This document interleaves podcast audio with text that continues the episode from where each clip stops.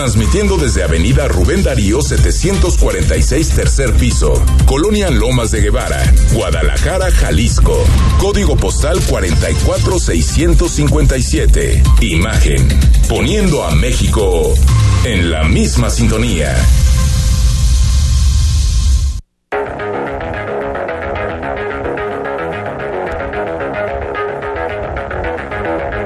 Escuchas imagen. Escuchas Imagen Radio.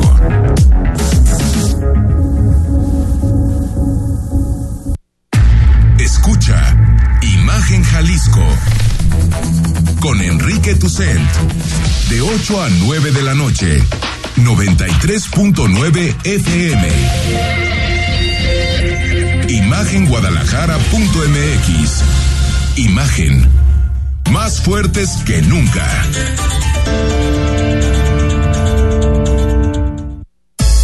Twitter, arroba Imagen Radio GDL. Imagen, más fuertes que nunca. 8 de la noche con un minuto, miércoles 4 de mayo. Mañana es día feriado, Rodrigo de la Rosa. Correcto. Día de la noches. batalla de Puebla. Y pues se parte un poco la semana, ¿no? Yo creo que mucha gente se va a tomar el puente. Es feriado y los políticos lo saben. Jueves, viernes. bueno, y la gente lo sabe. y el eh, cuerpo lo sabe. El cuerpo lo sabe, ¿no? Yo creo que se lo van a tomar jueves y viernes. Pero aquí estaremos. Aquí estaremos. que ni qué. Sí, a pegarle, a pegarle. Ya la vacación ya la tomamos. Manuel Maestra, ¿cómo estás? Muy bien, muchas gracias. Aquí ya listos para el 5 de mayo. porque 5 de mayo, ¿no? Sí, sí, sí. Muy celebrado en Estados Unidos. Eh, sobre todo alguna vez que estuve en California en mayo, no hombre, tremendas fiestas que hacen el 5 de mayo de aquel lado de la frontera. Oye, pero aquí en este tiempo con López Obrador se ha empezado a celebrar un poco más, ¿no? sí, Yo escuché los spots en radio que son muy militaristas, ¿no? Bueno, con Calderón hicieron un, yo me acuerdo una vez una escenificación de la batalla Sí, enorme ¿no? con ¿Ah, sí? miles de soldados disfrazados y todo. Pues es una fecha bonita. A mí me cae muy bien este el general Ignacio Zaragoza. Sí. Me parece que fue serio en el momento en que tuvo que ser serio y los franceses no lo tomaron tan en serio y así les fue. Ah, pues ahí está. Y, y no le digo a, a Manuel Baeza que qué efeméride llevamos mañana porque sería repetir el tema, ¿no? Sí, pero te puedo decir que mañana es el día de la partera. ¿De la partera? Ah, caray. ¿Y se siguen utilizando parteras? Sí. Sí, aunque- Y está medio de boga otra vez. Hay una ¿No? casa aquí que se dedica a eso, pero al menos en Jalisco no existen parteros dentro del sistema oficial de salud. Ya son... Son pues colectivos o Es un casas tema por donde- fuera, vaya. Pero en otros estados, Oaxaca, sobre todo en el sureste, las parteras siguen siendo parte integral de, de pues del sistema de salud. Totalmente, De totalmente. hecho, las que están aquí se capacitaron en el sureste. Siempre era cirujano partero, ¿no? Médico cirujano partero. Médico cirujano partero, ¿no? El título. Quien se gradúa después de cuatro años de la carrera de medicina como tal, ¿no? Sale como médico cirujano Médico partero. cirujano partero. Bueno, más adelante quédate con nosotros porque te vamos a decir si las medidas que está tomando el gobierno de López Obrador realmente van a repercutir en tu bolsillo. Hoy se presentó el pacto antiinflación, no no es pacto, acuerdo. Acuerdo. Sí, si dices pacto te tienes que reír. Sí, ¿verdad? Cierto, cierto, cierto. Perdón. Acuerdo contra la inflación y, y la carestía, una cosa así. Eh, sí, una cosa se llama. KIAC, una cosa de esas, ¿no? Ahora, hay mucho escepticismo. Porque la mayoría de las medidas o ya están en vigor o parece que no pueden ser aplicadas a corto plazo. Sí, pero hay alguien que apareció por ahí. ¿Quién? El secretario de Hacienda. Rogelio Ramírez de la O. Ah, qué bueno que dices el nombre porque de repente se nos puede. No, si yo Rogelio se Ramírez nos de la O, olvidar que hay un no lo secretario. recuerdo por sus pasos por la Secretaría de Hacienda, sino porque es un gran economista. Exactamente. No lo he demostrado como secretario de Hacienda, pero es un gran economista, ¿no, Manuel? Eh, tiene muy buenas credenciales, Ah, yo soy bueno en buenas. economía, pero la gente que sabe dice que sí, que sí es experto del tema. Ahora, hay que tener pocas expectativas. Con lo del acuerdo. Sí, totalmente. Pues es que son 24 eh, productos. eh, Sí, pero pues, por ejemplo, no, no, no es posible el que más pegaría sería el de la gasolina, pero el de la gasolina ya se aplica. Es decir, ya, ya está. Y sea, también está el subsidio del gas. Sí. O sea, hoy, hoy escuchaba al, al economista y académico Sergio Negrete y, y, hab- y hablaba precisamente de que, por ejemplo, al gobierno le podía costar hasta 300 mil millones de pesos el solo subsidio Sí, de la gasolina y el gas. Y yo creo que está yendo bajo Imagínate porque nada son, más. son 13 mil millones por semana. Y si esto se llegara a, a- a ir a todo el año, estaremos hablando de en torno a unos 400 y tantos mil millones de pesos. Que ese es un Está tema mucho bajo. más político. ¿Por qué? Porque, bueno, yo personalmente estoy en contra del subsidio de la gasolina, porque creo que terminas beneficiando a quienes más tienen, que Sí, son los que en este tienen un- momento sí creo que es un vehículo. ¿eh? Pero Porque es un si tú dejas subir pero la no es un tema gasolina- político. Ah, Sí, pero también de inflación, ¿eh? O sea, si tú dejas subir la gasolina a lo que debería costar de acuerdo a precios del mercado. Estaría más de 30 pesos. Estaría en 30 pesos, Manuel. Pues eso le 30 pega pesos el litro. a todo, le pega al transporte, Sí, le pega a los se servicios. piensa en el rico, ¿no? Dices, es que beneficia al que tiene Pues, por carro. supuesto que pero beneficia sube el que precio más del, usa. tendría que subir el precio del transporte público. Por, Eso por sí, ejemplo, claro, ese factor o de la canasta básica y de todo lo que se mueve con gasolina. O sea, yo, yo ahí sí creo que está justificado. Creo que en tiempos en donde no hay crisis, mm, podría pensar que no. Pero en este momento sí creo que Pero está Pero Sí. está subsidiado 100% del JEPS y más allá. 100% y aparte se le está metiendo lo que se llama un estímulo directo. Pero vamos a platicar con mi querida Paulina Contreras. Antes, lo hemos platicado esta semana, se queda igual la ciclovía de Guadalupe. Te diste una vuelta por la zona Así es. y hiciste una recopilación de todo lo que ha pasado con esta ciclovía que ha sido polémica desde el principio. Exactamente. Primero que nada, si les parece, vamos a escuchar lo que es la ciclovía de Guadalupe y el recuento de lo que han sido los últimos dos años. Y por otra parte, posteriormente, escuchar a un ciclista con el que pudimos platicar esto sobre la, precisamente sobre la ciclovía de la Avenida Guadalupe. El ayuntamiento de Zapopan reiteró que no habrá cambios en la ciclovía de la Avenida Guadalupe y se seguirá apostando por la movilidad no motorizada. El alcalde de Zapopan, Juan José Frangé, insistió en la necesidad de seguir apostando por las bicicletas, comentando que antes de la ciclovía, la movilidad en Guadalupe ya era un problema. Esto ya es un hecho. Vamos a empezar a hacer una señalización muy profesional también para las rutas alternas. Muchas veces nos a una ruta y no nos movemos de ahí. Claro y Avenida México. Avenida México se hizo la ciclovía y fue un problema al principio. Hoy la gente ya empieza a agarrar diferentes rutas y hoy Avenida México bajó 25 kilómetros la velocidad y nunca está saturada a tal grado. Al parecer de Frangé Sade, las solicitudes del grupo opositor a la ciclovía eran inviables, como hacerla en el camellón y derribar árboles, o hacerla sobre las banquetas, y con ello reducir la parte peatonal. Por su parte, el presidente de la Asociación Rescate de la Avenida Guadalupe, Enrique Campos, sostuvo que el presidente municipal comparte las mismas preocupaciones que ellos. Sin embargo, cedió ante lo que llamó grupos radicales.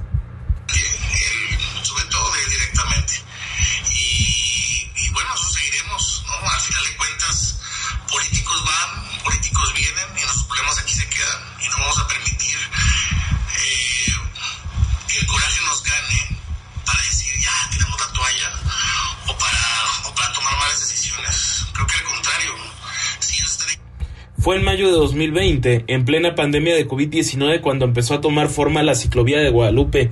Desde entonces hubo resistencia de un sector de vecinos, quienes llegaron a realizar bloqueos y hasta pusieron una queja ante la Comisión Estatal de Derechos Humanos. Rodrigo de la Rosa, Imagen Jalisco. Y bueno, platicaste con personas Sí. que viven y se mueven en la zona. Es que po- podemos recordar que en aquel 2020, mayo, una persona con un umbral del ridículo muy alto, pues simplemente se acostó sobre donde iba a ser la ciclovía. No sé si, Sí, cómo no. si recuerdas en, en- en protesta. y No ahí- pasarán. Eh, no pasarán, diría. Por ahí un querido colega reportero se encargó de. Y, y, y total, lo que, lo que sucede es que, mira, yo estuve de seis y media de la tarde a siete de la noche sobre el cruce de, de lo que es Guadalupe y Esclutier. Sí. Ah, ok. Y, claro. y entonces, digamos que me tocó ver en ese lapso de media hora 18 ciclistas, nada más de los que van, digamos, rumbo a periférico. Sí, digamos, No de- hacia Lázaro Cárdenas. Digamos de, oriente a poniente. es exactamente. Y entonces, a ver, yo creo, tú sabrás más, Enrique, pero creo que 18 ciclistas en cuestión de Pues media hora. y cacho cada ciclista. Yo, yo creo que es una, ver, es hora de movilidad, que, que no se puede desdeñar y ahí es donde podemos platicar con Sebastián y esto fue lo que nos lo que nos dijo. Para mí es un beneficio porque pues ya no me tengo que ir cuidando tanto de los coches, que bueno, siempre hay que hacerlo, ¿no? Voltear hacia los lados y, y pues es un, para quien lo usa es una buena forma de moverse en la ciudad sin, sin gastar dinero y haciendo ejercicio. ¿Ut- ¿Utilizas todas las ciclovías?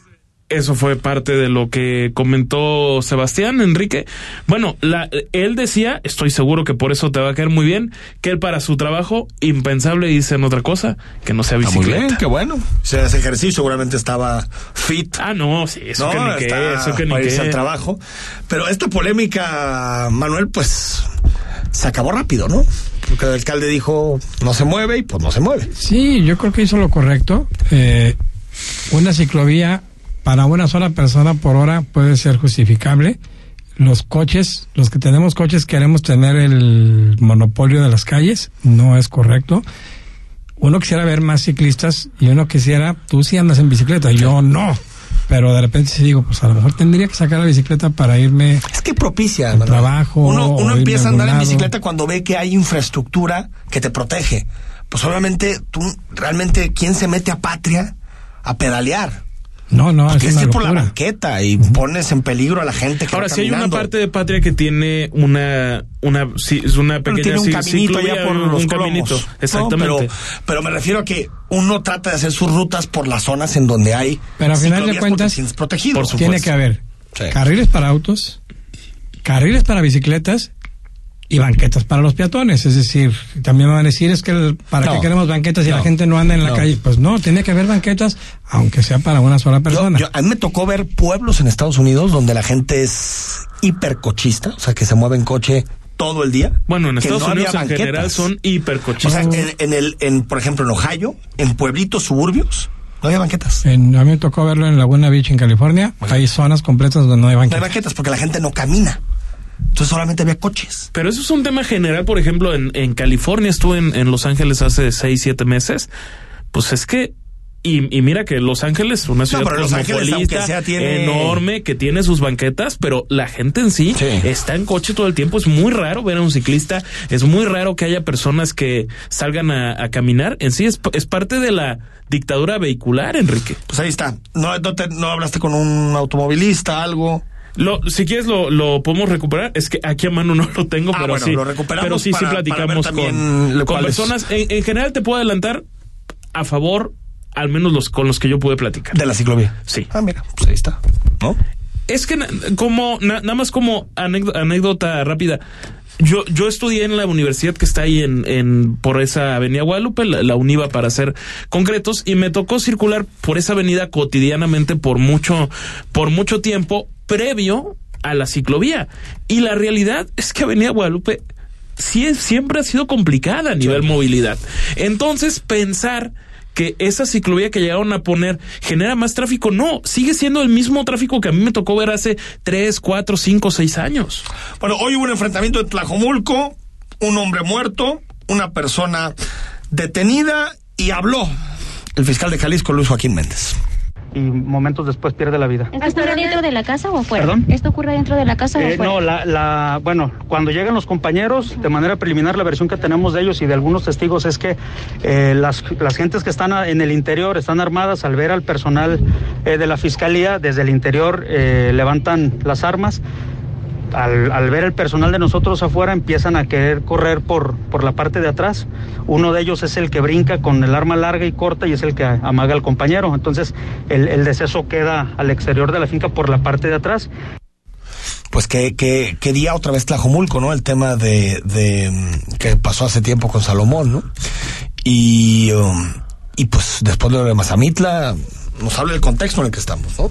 Sí, pues, mira, días difíciles, cualquier balazo ya nos pone los pelos de Sí. punta. Exacto. Eh, hubo un asesinato hace dos o tres días, eh, es- en estos últimos días, en esa misma zona.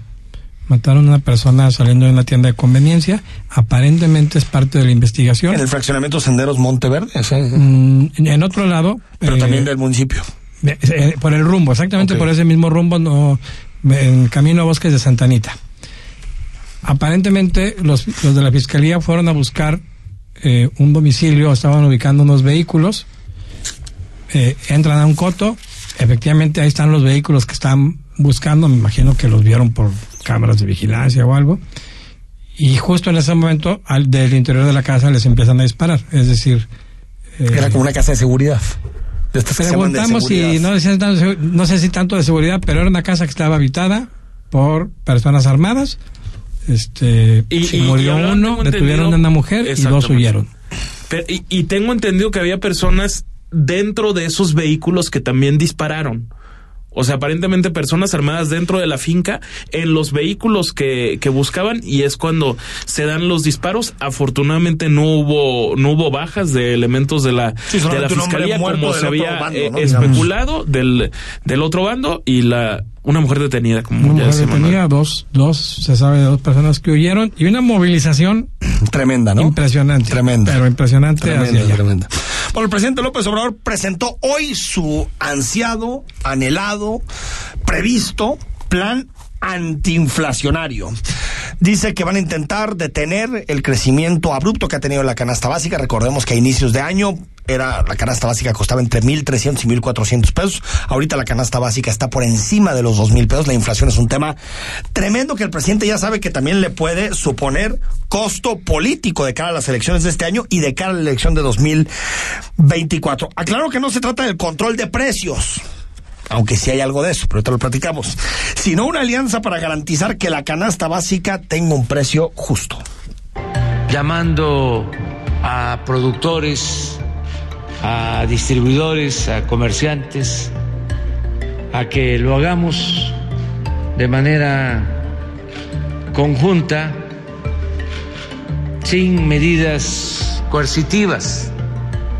No se trata de control de precios, es un acuerdo, una alianza para eh, garantizar que la canasta básica de alimentos tenga un precio justo. Bueno, parte del plan contra la inflación en alimentos se, eh, se facilitará el ingreso de distintos alimentos, quitándoles totalmente el arancel, digamos el impuesto que pagan cuando llegan a las a la, a la aduana, aunque hay alimentos que sí tienen un impuesto alto, por ejemplo, no sé, la papa, eh, la zanahoria, ¿no? Tienen Sí, la- la papa tiene un aranceles muy alto. altos. Pero bueno, lo que dice el presidente de la República es que se va a quitar el arancel y lo van a mandar al 0%. Pues lo mismo es con los alimentos. Si somos autosuficientes estamos protegidos. Y esto no solo pensando en la economía nacional, no solo en la producción de mercado, no solo en eh, producir para el país, también eh, durante mucho tiempo ha jugado un papel fundamental la producción de autoconsumo, que en el campo se siembre para comer. Bueno, y Carlos Slim se ofreció como buena monjita de la caridad, ¿no? San Carlos Virgen y Mártir. San Enrique, Carlos. Slim, que gracias, gracias, don Carlos. Se ofreció a no subir los precios No, no, no, qué lindo. de pues de Telcel, de Telmex, de la telefonía durante este 2022.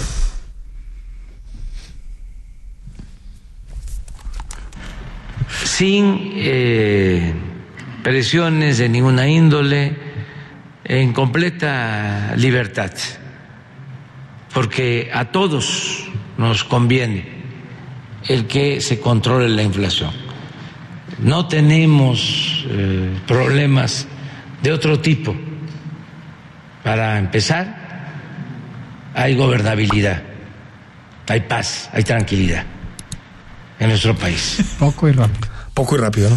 Bueno, el presidente dice es para controlar la inflación. Ahorita vamos a hablar con Paulina Contreras, que es escéptica en torno a las posibles consecuencias positivas de este modelo. ¿Qué, qué me gusta, Manuel? Que hay un acuerdo entre iniciativa privada y el gobierno. Eso me parece que es positivo. Y yo creo que estaría bueno que la iniciativa privada le hubiera dicho, mire, presidente, nosotros estamos de acuerdo mientras usted pase seis meses sin criticar a los empresarios de este país. ¿Tú crees que lo hubiera podido lograr? No. O sea, nosotros apechugamos en ciertos precios, en cierto, está bien, apechugamos. Pero usted, como contrapartida, no critica a los empresarios durante seis meses.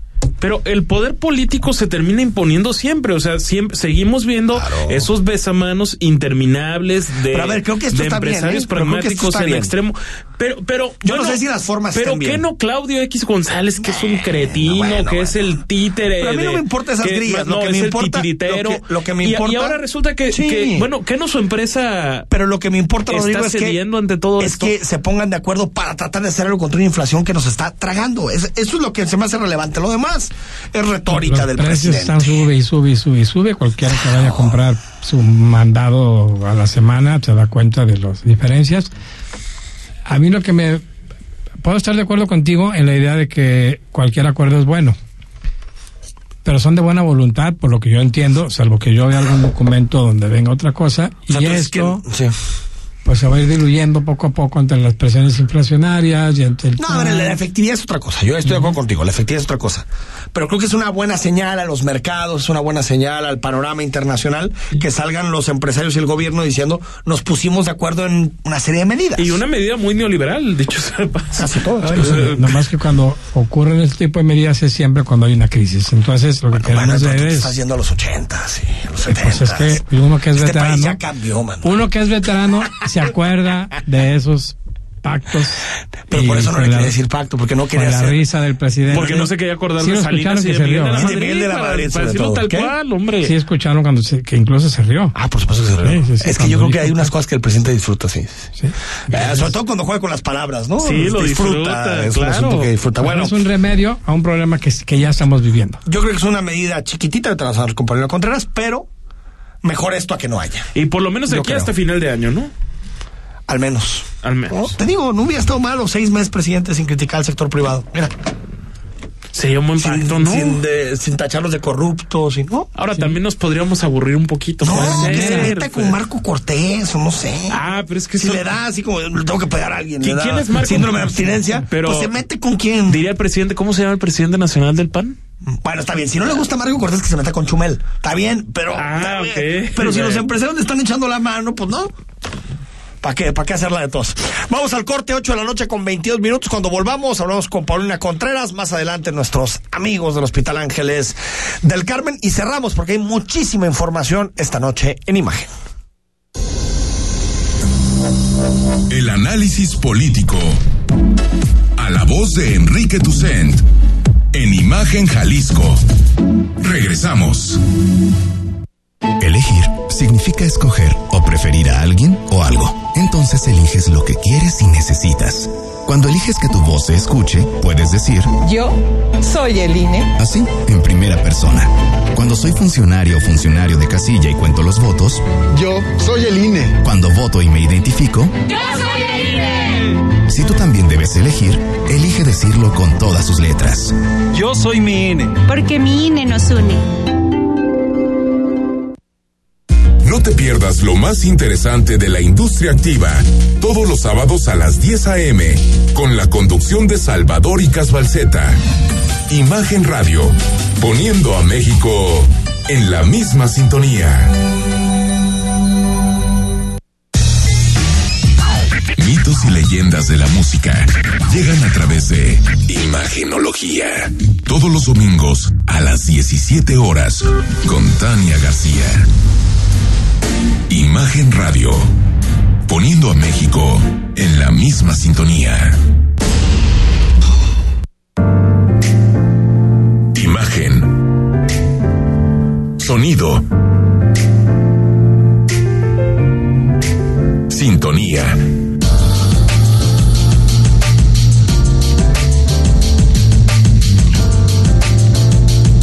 Poniendo a México en la misma sintonía. Las voces más importantes del análisis político en Jalisco, en un espacio para comentar, reflexionar y polemizar sobre los temas de tendencia a nivel local, nacional e internacional. Imagen, más fuerte que nunca.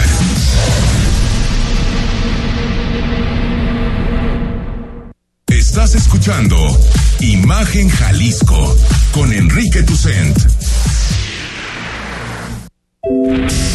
Facebook, Imagen Radio Guadalajara.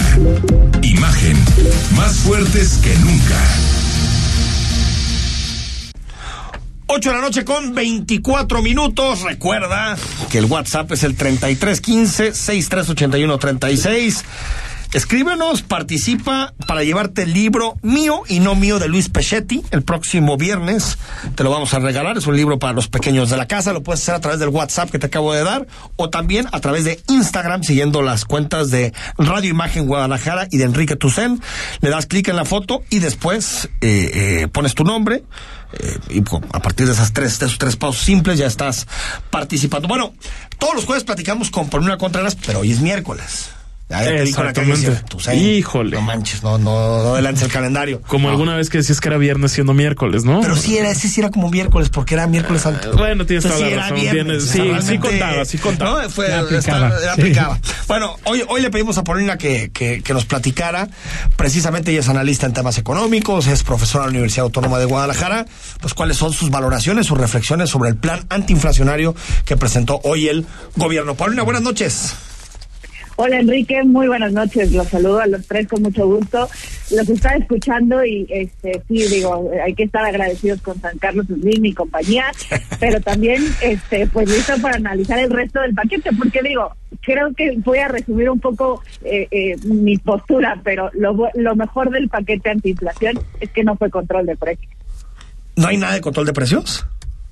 Sí, hay una vertiente, digo, la realidad es que la parte del sector primario sí, sí tiene que ver con control de precios para eh, algunos productos, como es el caso ¿no?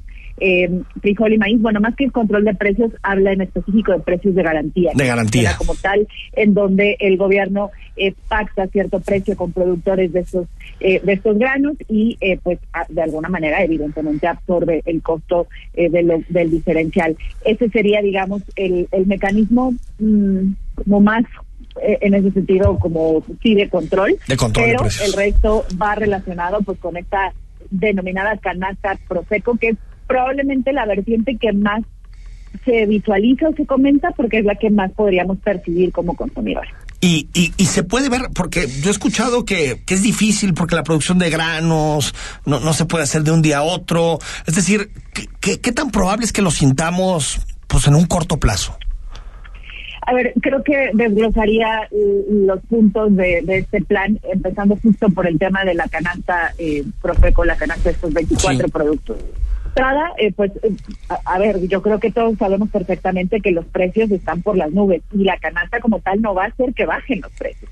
Va a contener por un lapso de seis meses el precio de 24 productos que, eh, pues, de alguna manera los eh, pues los productores se comprometen a mantenerlos en niveles estables, pero no van a bajar, o sea, eso es una realidad y pues bueno, ya estamos percibiendo precios mucho más altos que hace un año, entonces como tal el impacto se seguirá eh, resintiendo, solo con la seguridad, digamos, que ese, esos productos no, no tendrán un incremento sustancial. Ahora, tampoco es que esos productos por decreto o por algún este acuerdo o alguna obligación en ley, etcétera, vayan a permanecer en ese precio. En realidad es un pacto eh, que eh, las empresas están adquiriendo con el presidente para mantener esos precios estables y sobre todo es un tema, digamos, les va a permitir a las empresas jugar un poco con las presentaciones de los productos, Sí. con las, eh, eh, eh, pues sí, como con el tipo de producto que, que estarán ofreciendo en esta canasta y pues en realidad no es tanto el precio, sino eh, la presentación misma con la que se irá jugando. Le llamaría yo más un pacto relacionado con la oferta que con el precio. Sí, Entonces, totalmente, como totalmente. tal, pues eso será la, la- la- el mecanismo al cual, pues de buena voluntad, que no está mal que exista este acuerdo, eh, pues se, se logre, digamos, estabilizar ciertos productos de la canasta. Pero eres pesimista en el impacto general en la inflación. Pues sí, la realidad, a ver, algo que ellos mencionaban y me parece pues que de alguna forma eh, pueden tener razón es que la medida eh, más relevante que ha contenido un mayor incremento en la inflación tiene que ver con el subsidio, el estímulo, perdón, exacto de las gasolinas. De otra manera, eh, la inflación, según cálculos de la Secretaría de Hacienda, estaría por encima de por ciento. Entonces, la medida más fuerte, pues prácticamente ya se está haciendo. Ya, ya está. Nos está costando, efectivamente, ya se está haciendo, pero nos está costando. Y bien apuntado eso hace un rato, pues que sí es un costo eh, fiscal importante, porque pues estamos hablando eh, de alrededor eh, de 200 300, perdón, 50 mil eh, millones de pesos, los cuales, eh, eh, esto en términos anuales, los cuales pues estarían generando un boquete para las finanzas públicas. Entonces, pues a, ver, en realidad la contención está ahí, la expectativa de inflación se sigue incrementando, es, es prácticamente un hecho que superará el 8%, o, es lo que se espera que supere el 8%, por lo tanto, con, por más que exista esta canasta de estabilidad, pues no va, no va a lograr permear eh, sustancialmente hacia la baja. Y lo que ya logró eh, contenerlo de alguna manera, pues ya está aplicado desde hace varias semanas. Oye, eh, la, la Reserva Federal subió una decisión histórica las tasas de interés 50 puntos base, no, no tomaba esta decisión en prácticamente un cuarto de siglo. Eh, supongo que también el Banco de México tomará una decisión similar en próximos días. Así es. Eh, a pesar de la presión del presidente. Exacto, decía por ahí este en algún tuit que eh, le pide de favor que no la suba, aunque está autónomo, pero pues por favor no la suban casi casi este ahí de, broma o de anécdota como siempre. Sin embargo, tomas un punto muy importante. La Reserva Federal toma una medida pues digamos extraordinaria en el contexto porque su inflación también es extraordinaria.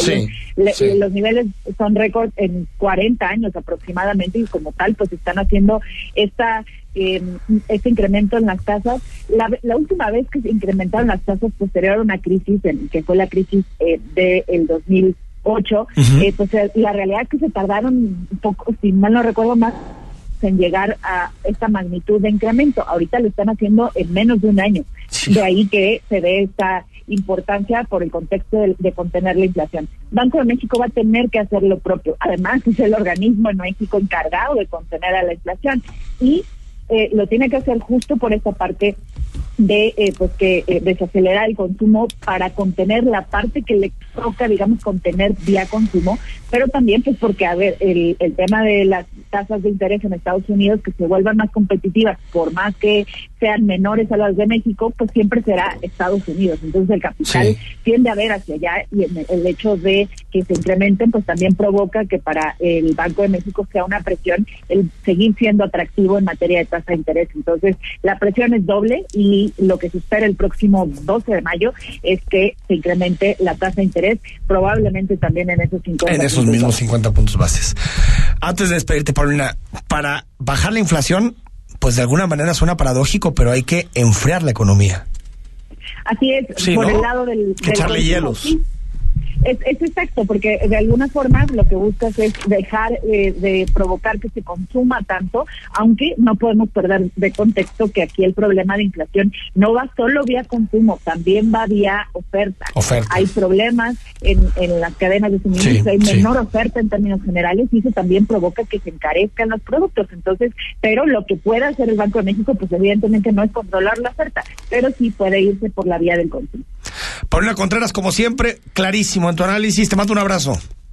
Gracias, Enrique, igualmente. Y pues a la orden hasta la siguiente semana. Hasta la siguiente semana. Gracias a Paulina Contreras, pues a seguir gastando, Manuel, en si quieres echarle limón a tus tacos. Ay, lo bueno es que no soy muy limonero, pero sí. No, yo sí soy bien. Yo normalmente voy al, normalmente voy al súper yo en mi casa. Sí, yo también. Cuestiones de horarios. Y, y sí, no, está cañón. Manches, o sea, está cañón. Hay diferencias ya. Ahora sí ya estoy como, como las abuelitas. Voy a comprar una cosa aquí, luego voy al otro súper a comprar otra, y luego voy al mercado a comprar otra porque anda uno buscando lo más barato. Sí, claro. Sin duda. Sí, sí, sí, hay que volver a los mercados. Sin duda. 8 de la noche con 34 minutos. El análisis político. A la voz de Enrique Tucent. En Imagen Jalisco. Regresamos. El precio del éxito es trabajar duro, tener dedicación y determinación, inspirar a los demás.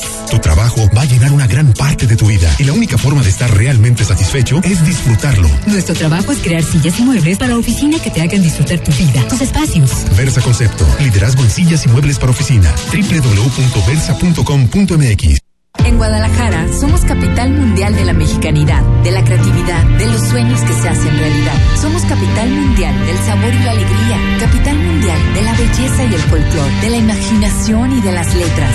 En Guadalajara somos capital mundial del libro, Gobierno de Guadalajara. Gobierno de Jalisco. Qué onda con nuestros derechos? Claro, las niñas, niños y adolescentes tenemos derecho a que nos eduquen, nos quieran y que nos cuiden para no enfermarnos y a jugar y divertirnos. No importa dónde nacimos o cómo nos vemos, todas y todos los tenemos. ¿Quieres saber más? Chécalo en www.supremacorte.gov.mx. Suprema Corte, el poder de la justicia.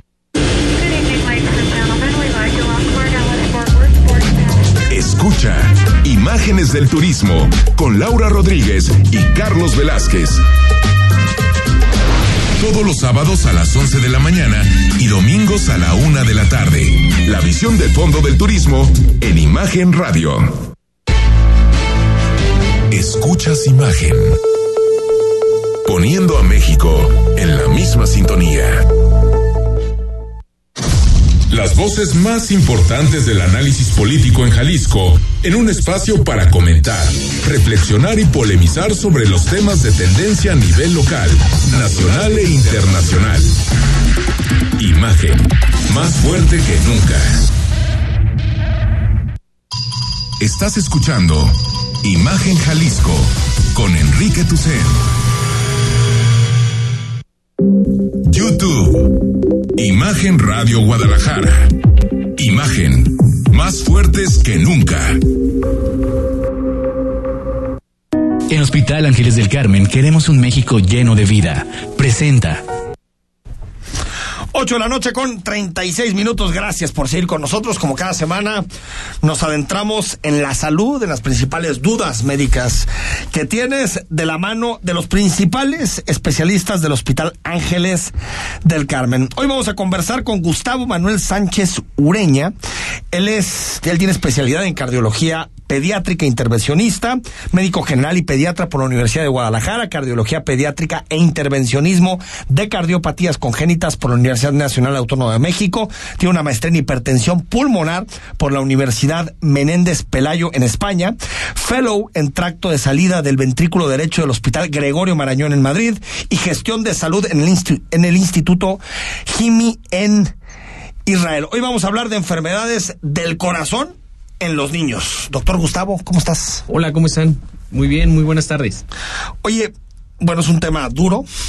Que, que pues eh, suena pues estos temas que nos ponen a los padres eh, con los pelos de punta eh, a ver ¿Cuál es la prevalencia? ¿Qué, es, qué, tan, ¿Qué tan comunes, qué tan frecuentes son las cardiopatías congénitas en México? Fíjate, qué bueno que lo preguntas, porque 8 de cada mil niños que nacen tienen una enfermedad del corazón.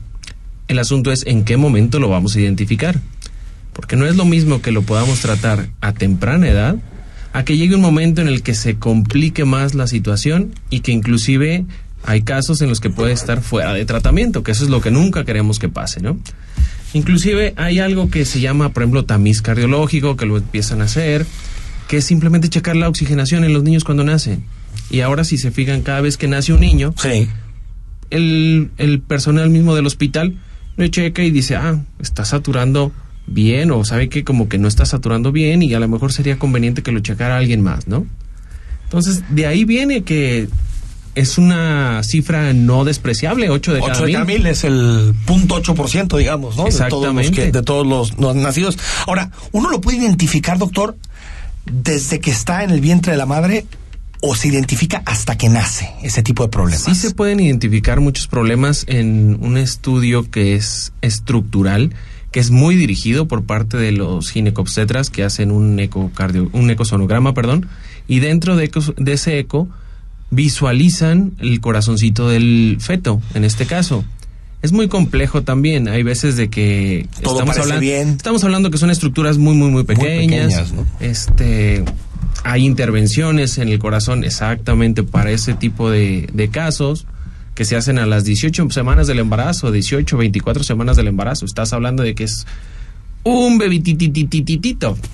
¿Sale? Apenas está empezando a desarrollarse, por decirlo así, y ya lo estamos operando.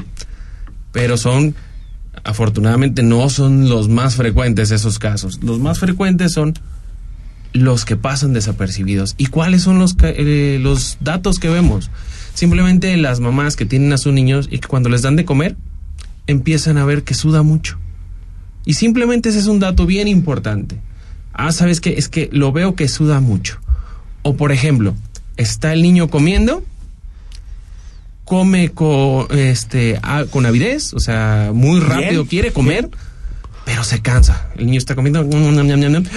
O sea que le falta oxigenación, digamos. Como si se cansara, se queda dormidito y a la hora se vuelve a levantar y vuelve a tener pues mucha hambre. ¿Por qué? Porque no acabó de comer.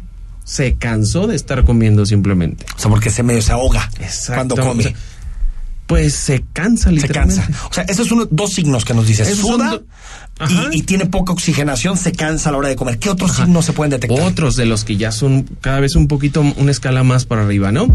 El otro se llama cianosis. La cianosis es el color que esté azulado o cenizo azula- azuladito, ¿sale? Es un color apenas perceptible en- para, para mucha gente, pues para ya los que estudian medicina, para todas esas gentes o todos Ya lo los identificas más fácil. Lo identificas desde lejos, pero obviamente estamos hablando de que si tú ves un niño y tú dices, ah, como que veo las uñitas de otro color, como que le veo los labios de otro color. Eso es suficiente. ¿Sabes qué? ¿Por qué no lo checa ahí tu pediatra? A ver qué te dice. Oye, yo lo veo al niño como que está con un color medio raro, ¿no? Y por ejemplo, otros dicen, oye, ¿y si los niños son muy, muy morenitos o muy, muy negritos? Ah, bueno, resulta ser que también los labios, por la parte de adentro, la mucosa, cambia de color. O sea, la mucosa, O sea, sí un seamos del color. color. que seamos, la mucosa es la mucosa. ¿sale? Entonces son los tres más importantes signos que tenemos que detectar. Esos. ¿Hay algún otro? Claro que sí. Los otros cada vez empiezan a ser un poquito más, este, más sensibles. Uno de ellos, por ejemplo, es que su pediatra o el médico general o alguien que lo haya revisado al niño le haya escuchado algo en el corazoncito. Muchas veces dicen soplo. Nosotros como cardiólogos sabemos que hay soplos, chasquidos, X cosa, ¿no? Con que digan, le escucharon algo en el corazón, suficiente como para que tú digas, ah, ok. Aquí no vamos a poner las manos al fuego para decir si eso no es, eso de que dicen es que los soplos en los niños se les quitan. Ah, bueno, ojalá en muchos casos Ojalá cierran sí, los pero- defectos, pero en otros casos no y evoluciona la enfermedad. Por ejemplo, cuando están más grandecitos, que empiezan a querer correr y se empiezan a cansar más fácil que otros niños. Y cuando también están más grandes, por ejemplo, que tú dices, oye, es que mi hijo jugaba fútbol y era bueno en el fútbol y como que ya no está rindiendo tanto. Se cansa muy rápido. cansa, Sí, ese es otro. Y ya los otros que ya no hay duda, por ejemplo, que tú dices, ah, es que estaba haciendo un esfuerzo, perdió el estado de alerta, o sea, prácticamente se llama síncope, o sea, de buenas a primeras se apagó, pum, se cae el niño. Es un ataque. ¿Vale? Después Paro. se despierta, no es un paro, Ah, es un desmayo, síncope. ¿o qué? Pierde el estado de alerta, esas pueden ser por diferentes causas. Ahora sí puede ser la electricidad que tiene el corazoncito que no esté muy bien.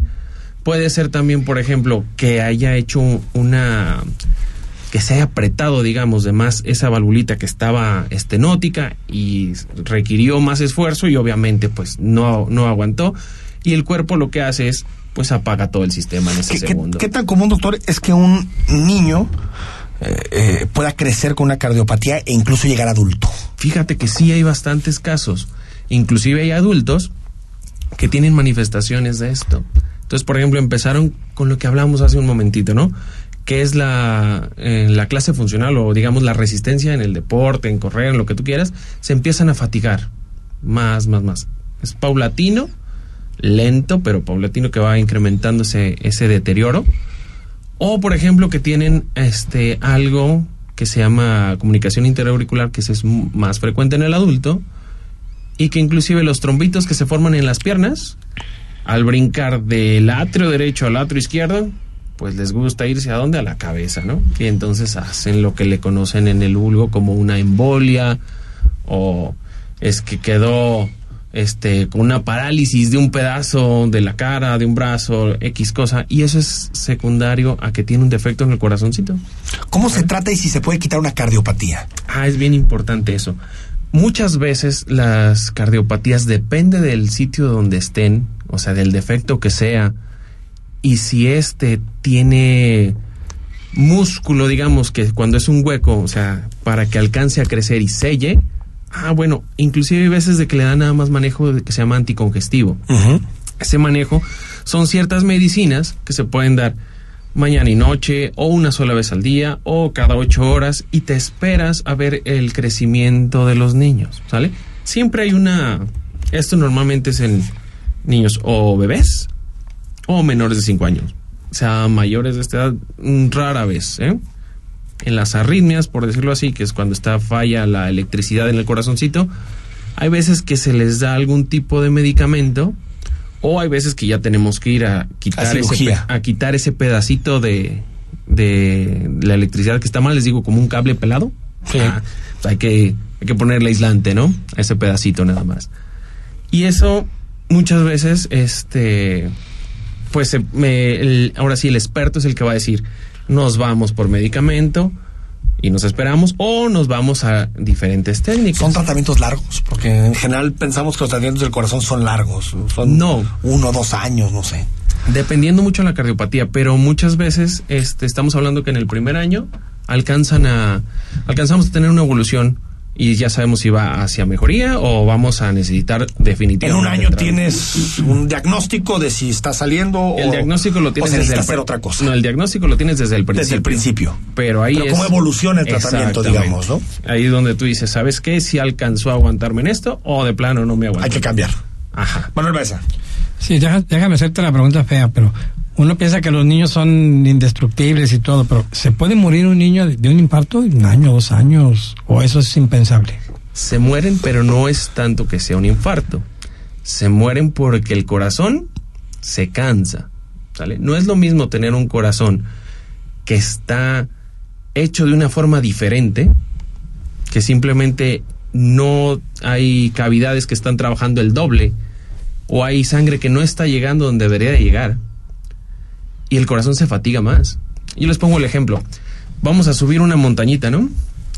Si todos subimos, en teoría todos tenemos que llegar igual a la, cima, ¿no? Pero si alguno de ellos tiene una mochila con un montón de peso, ¿sale? Hay 10 kilos, 15 kilos, obviamente va a tardar más. Ah, ok, si aparte de eso le decimos, ah, ¿qué crees? Tú no te puedes apoyar con el pie derecho, nada más puedes subir con el izquierdo. Obviamente se va a tardar más. Esos son los ejemplos de que el corazón se empieza a fatigar, ¿sale?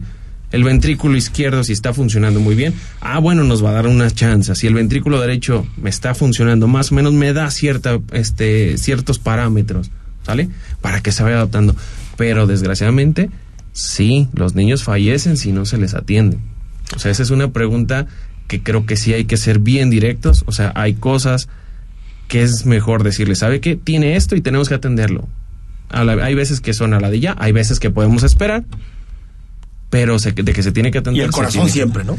es que, es... que estamos hablando ahora sí del motor, ¿no? Del motor. O sea, si pudiéramos decir, ah, no, pues es que trae ahí.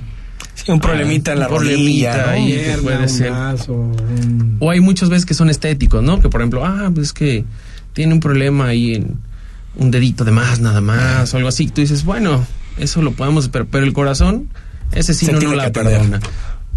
Bueno, nada más rápidamente, doctor, preguntarte, usualmente eh, estos niños que terminan por ser tratados llegan a adulto y siguen con el mismo problema, es decir, me refiero, ¿cuántos logran salir adelante sin ninguna sin ningún problema o los que terminan tomando pastillas eternamente y pueden hacer su vida vaya normal dentro de lo que de lo que cabe. O sea, esos problemas suelen ser ya de, de para siempre, de que así te quedas con esa condición de un mal congénito? Muchas veces depende de en qué momento lo tratamos. Te voy a poner un ejemplo. La coartación aórtica, si tú la tratas a temprana edad y antes de los 12 años de vida ya hiciste una corrección, que le pusiste un stent, que le pusiste varias cosas para que corrigiera. ¿Qué implica cirugía? Cirugía, vamos a hablar de cirugía o de intervención. Es que la cirugía, eh, ahorita la, lo que, por ejemplo, lo que hago yo, es que hacemos la cirugía, pero la hacemos a través de los vasos, ¿no? O sea, de las venas y de las arterias, principalmente la de la pierna, que es la que utilizamos. Por ahí subimos y trabajamos adentro del corazón. Es como si estuviéramos, ah, les digo, es como hacer una cirugía, pero sin abrirle el tórax, ¿no? Claro, total. Y si esto lo resolvemos antes de los 12 años, en esta patología, por ejemplo, tiene una chance de hasta el 50% de no requerir que, se, que siga tomando medicinas. Y porque a ti te digan, vas a seguir tomando medicinas el resto de tu vida, obviamente es traumático. Y si tú dices, bueno, es que hicimos lo que teníamos que hacer en el momento que lo teníamos que hacer, tratamos, queda un poquito de, de chance de que si, por ejemplo, el corazón estuvo muy lesionado, pues bueno, a lo mejor damos una medicina nada más, ¿no? Claro. Pero si no, hay veces que se avientan cuatro medicamentos, ¿no? Totalmente, totalmente tiene que ver con la gravedad. El doctor Gustavo Manuel Sánchez Ureña está en la especialidad en que es especialista en cardiología pediátrica intervencionista. Está en el consultorio 640 de la Torre de Especialidades del Hospital Ángeles del Carmen y su teléfono es el triple tres seis cuarenta y ocho treinta y cuatro treinta y cuatro triple tres seis cuarenta y ocho treinta y cuatro treinta y cuatro. Si tienes alguno de estos síntomas o si detectas alguno de estos síntomas, hay que ir, doctor. Hay que Mejor saberlo a tiempo. Mejor saberlo y tratarlo a tiempo a que después estar llorando por algo que no teníamos que. Totalmente. Gracias por venir. Vale, gracias a ustedes. En Hospital Ángeles del Carmen queremos un México lleno de vida.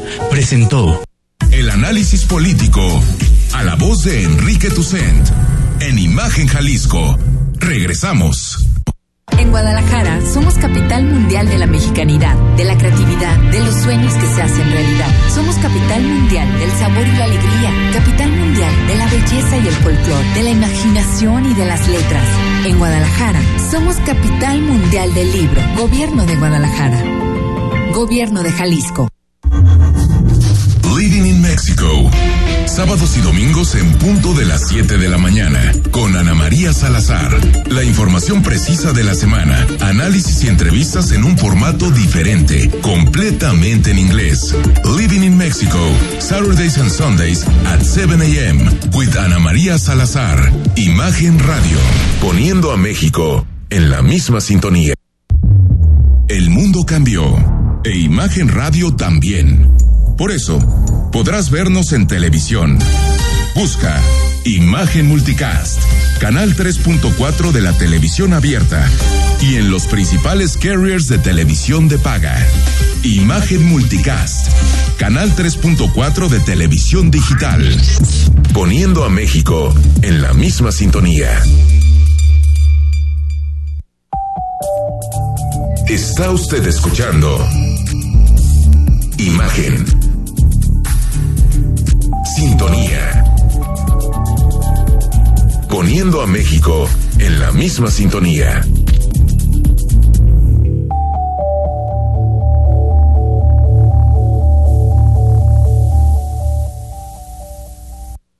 Las voces más importantes del análisis político en Jalisco, en un espacio para comentar, reflexionar y polemizar sobre los temas de tendencia a nivel local, nacional e internacional.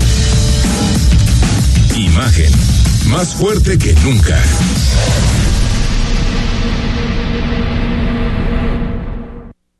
Estás escuchando Imagen Jalisco con Enrique Tucent.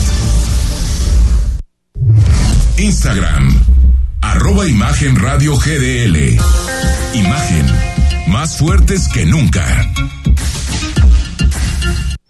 En Versa Concepto ofrecemos porte, elegancia, estilo y diseño.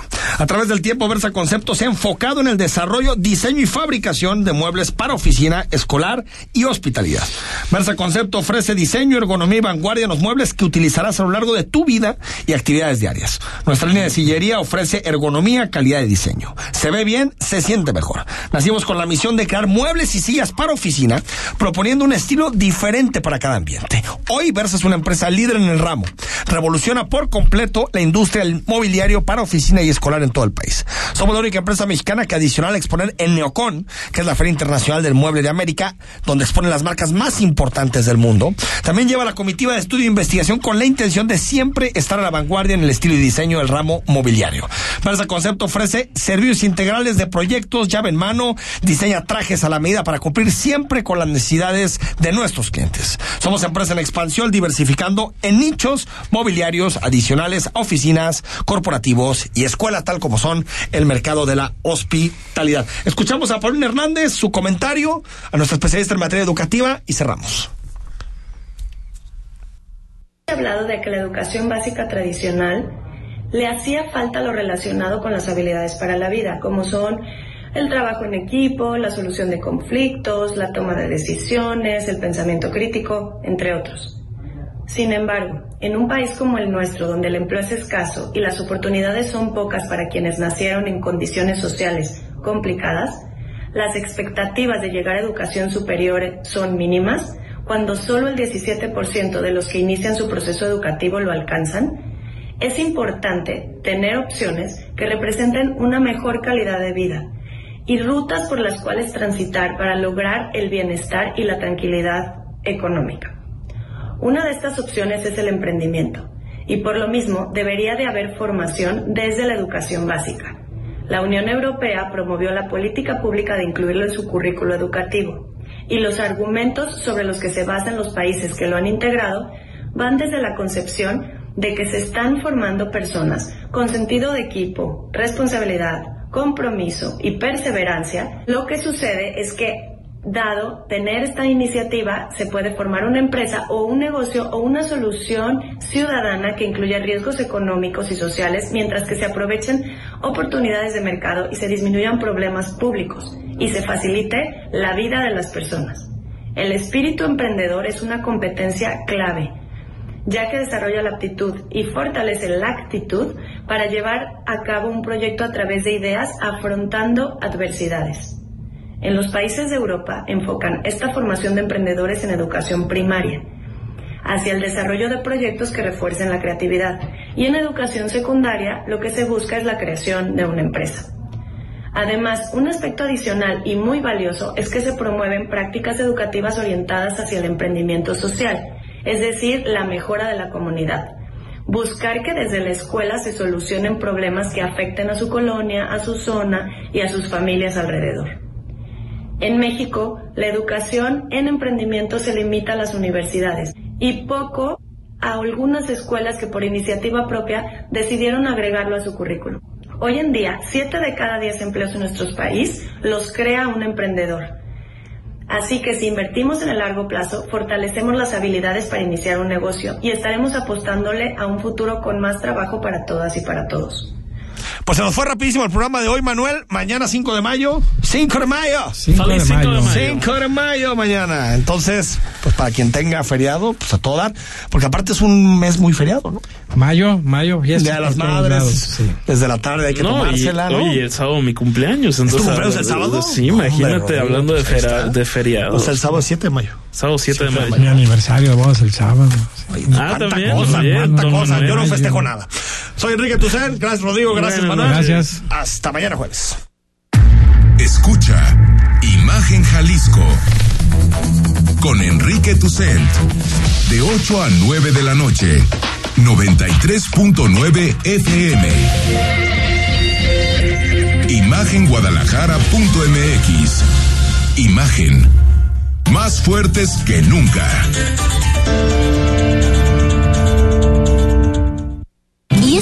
sandía sale buena? Mire de dónde me la traen. ¿Y acepta Cody? ¿Cody?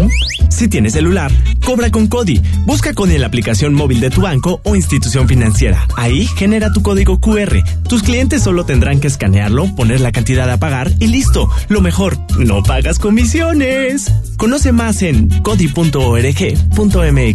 Cody, la nueva forma de pagar en México. Si tienes celular, usa Cody. Cody opera bajo la infraestructura y características del SPEI. Agradecemos la participación y entusiasmo en la Jornada Nacional Electoral del pasado 22 de abril. Celebramos la excelente respuesta. El 92% de los afiliados al STIR cumplió con su derecho a ejercer el voto. Todo el éxito a Ricardo Acedo Samaniego, secretario general, y al Comité Nacional, electos para el periodo 2022-2028. De forma responsable y en unidad, los trabajadores de la industria de la radio, televisión y telecomunicaciones cumplimos así con la ley laboral. STIR, Sindicato de Vanguardia.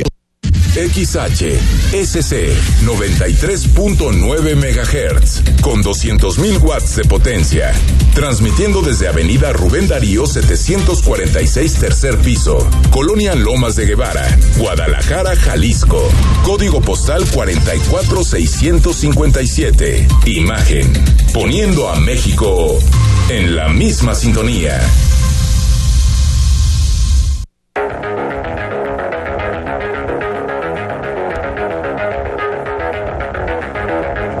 Escuchas imagen. Escuchas Imagen Radio.